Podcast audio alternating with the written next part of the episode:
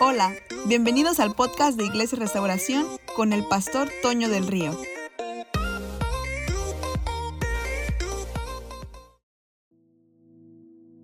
Qué increíble tiempo, qué increíble tiempo de alabanza, de adoración.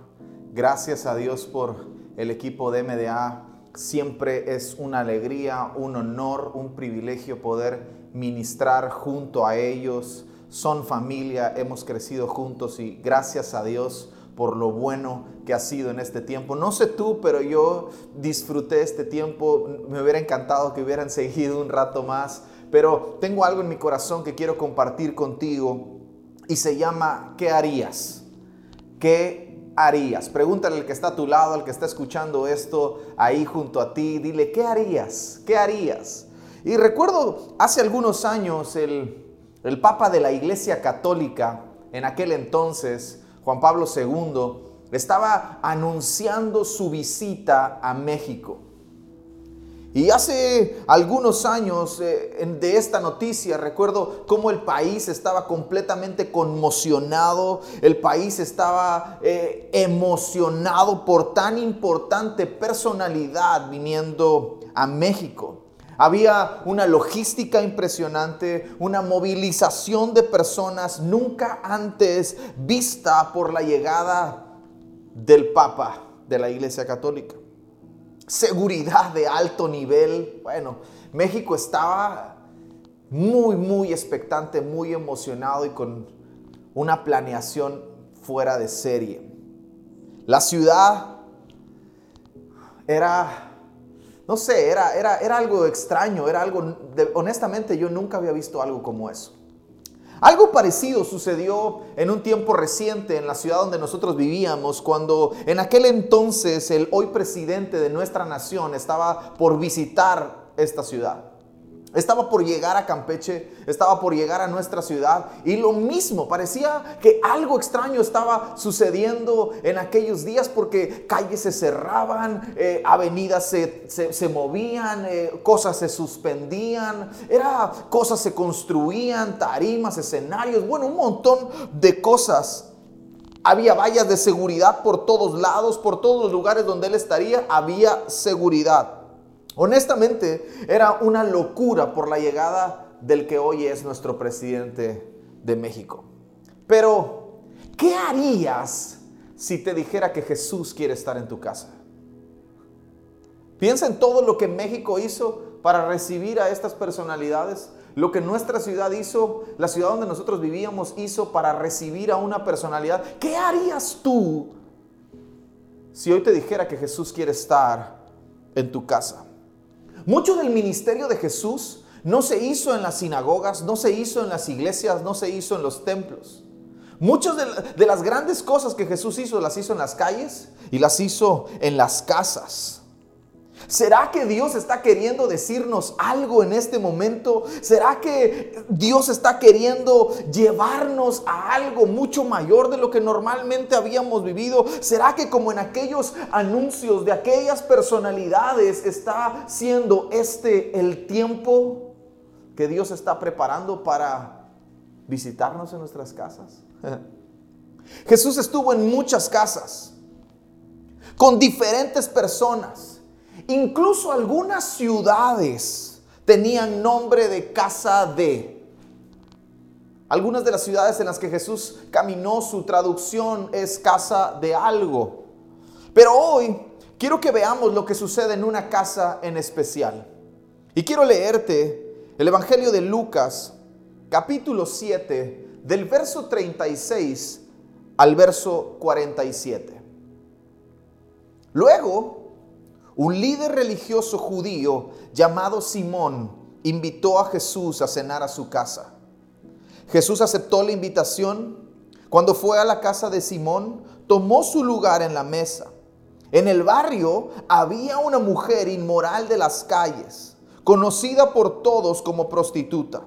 Cuando se enteró de que Jesús estaba en la casa de Simón, tomó un frasco exquisito hecho de alabastro lo llenó con el perfume más caro.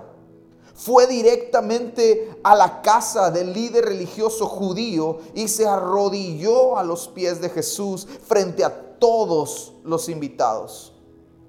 Ella rota y llorando, cubrió sus pies con las lágrimas que caían de su rostro. Ella seguía llorando y secando sus pies con su largo cabello. Una y otra vez besó los pies de Jesús. Luego abrió su matraz y ungió sus pies con su perfume costoso como un acto de adoración. Cuando Simón vio lo que estaba sucediendo, pensó, este hombre no puede ser un verdadero profeta. Si realmente fuera un profeta, sabría qué tipo de mujer pecadora lo está tocando. Jesús dijo, Simón, tengo una palabra para ti. No, no, no, sé si a ti te emociona eso, pero a mí me emociona. No sé si a Simón le emocionó o lo hizo temblar, pero que Jesús te diga, tengo una palabra para ti. Adelante, maestro, quiero escucharlo, respondió. Es una historia sobre dos hombres profundamente endeudados. Uno le debía al banco lo equivalente a 100 mil dólares y el otro solo le debía lo equivalente a 10 mil dólares. Cuando era obvio que ninguno de ellos podría pagar sus deudas, el amable banquero canceló amablemente las deudas y les perdonó todo lo que le debían. Dime, Simón, ¿cuál de los deudores estaría más agradecido? ¿Cuál amaría más al banquero? Simón respondió, supongo que sería el que tiene la mayor deuda perdonada. Tienes razón, estuvo de acuerdo Jesús. Luego le habló a Simón sobre la mujer que ella seguía llorando. Luego la mujer mientras Jesús hacía esta conversación con Simón, ella seguía en lo suyo. Ella seguía llorando a sus pies. ¿No ves a esta mujer arrodillada aquí?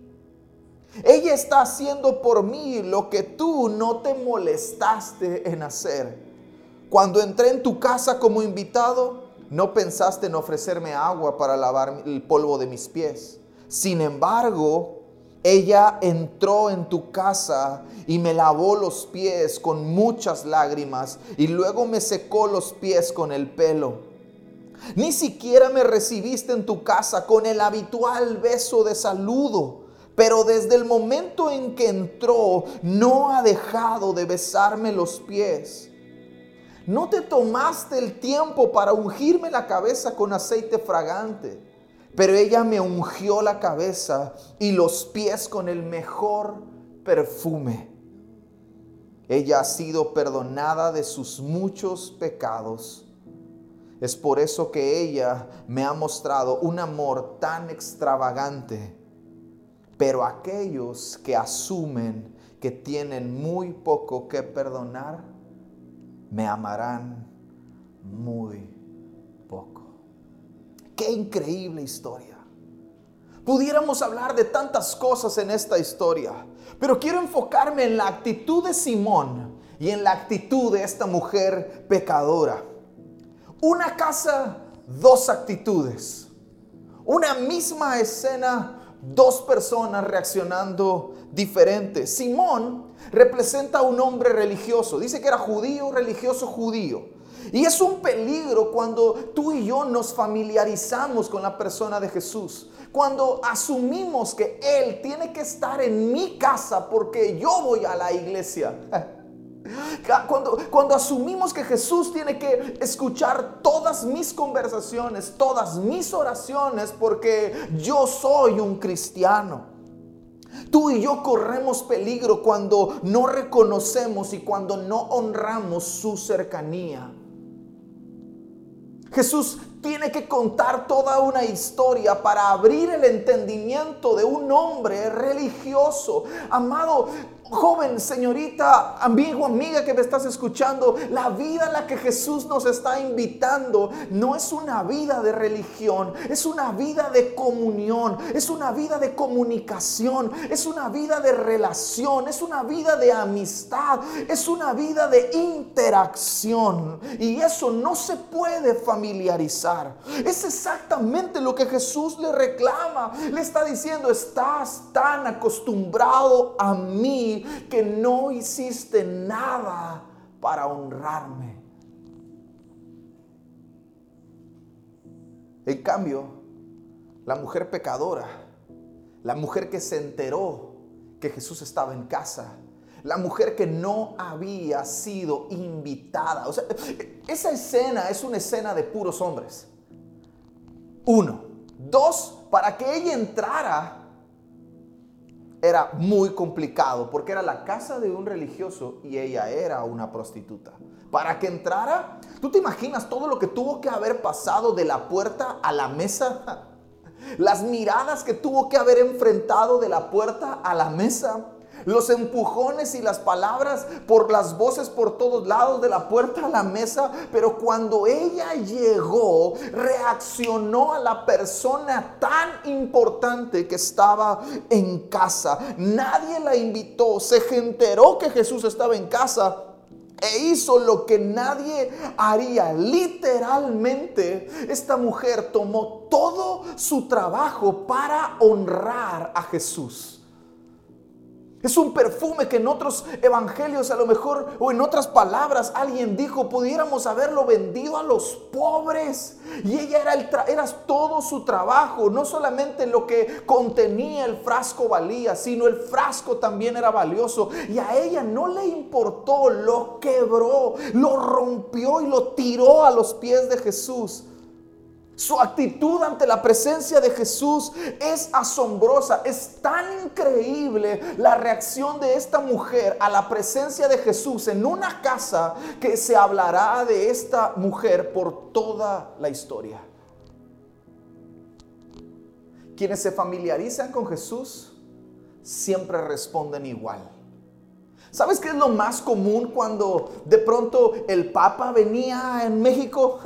o cuando el presidente visita alguna comunidad, visita alguna ciudad, visita alguna casa, de pronto le dicen, hey Señor, tenemos que pasar a la casa de fulanito de tal. Y fulanito de tal sabe que el presidente va a ir a su casa. ¿Sabes qué es lo que hacen este tipo de personas o qué es lo que hace la gente religiosa? Siempre espera algo. Siempre pide algo. Ay Señor, qué bueno que vino, porque fíjese que tengo una necesidad. Esta mujer tenía una necesidad. Esta mujer necesitaba ser libre. Esta mujer necesitaba ser perdonada, pero ella no fue en busca de eso, porque la gente que tiene un entendimiento y tiene el conocimiento y tiene la, la correcta perspectiva de que Dios honra a los que le honran, cuando ella se tira al piso, ella accede a algo que no tenía derecho. No fue invitada, pero fue recompensada. Qué increíble. La mente religiosa siempre nos lleva a pedir. Pero cuando esta mujer aparece en medio de todos y entiende lo que está sucediendo, en lugar de pedir, da. Y no solo da, da todo lo que tenía.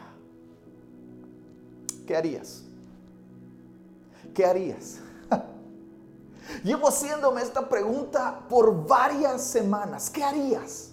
¿Cómo responderías? ¿Cómo reaccionarías? ¿Cómo sería tu canción? ¿Cómo sería tu ofrenda? ¿Cómo sería tu adoración? ¿Cómo sería tu entendimiento? ¿Qué harías? ¿Qué harías si por un momento reconociéramos tú y yo que Jesús no solamente quiere ir a mi casa, sino que Jesús es está en mi casa. Que Jesús en este momento está ahí contigo mientras ves esta transmisión. Que Jesús está ahí sentado a tu lado mientras ves esta transmisión. Que Jesús está contigo mientras estás pasando estos momentos complicados. ¿Qué harías si se nos alumbraran los ojos de nuestro entendimiento y pudiéramos ver y comprender que Jesús está en casa.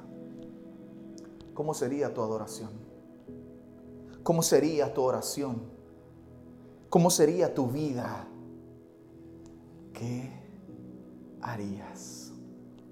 Yo quiero animarte a que en este momento cierres tus ojos, te pongas de pie, te apartes un poquito de los que están ahí junto a ti. A lo mejor si, si no puedes separarte un poquito, cierra los ojos solamente para que no te distraigas. Y quiero que puedas, puedas recibir esta oración de, que, que quiero, quiero hacer por ti, que tus ojos del entendimiento sean alumbrados, para que nunca jamás te familiarices con la presencia de Jesús y que siempre puedas tener el entendimiento de su cercanía y de cómo debemos comportarnos ante Él. Padre, yo oro por todos los que están viendo esta transmisión, por todos los que verán esta transmisión, por todos los que escucharán esta transmisión, que tú alumbres los ojos de su entendimiento en el conocimiento para que podamos conocerte a ti y nunca, nunca crucemos la línea de esa familiaridad que nos lleve a abandonarte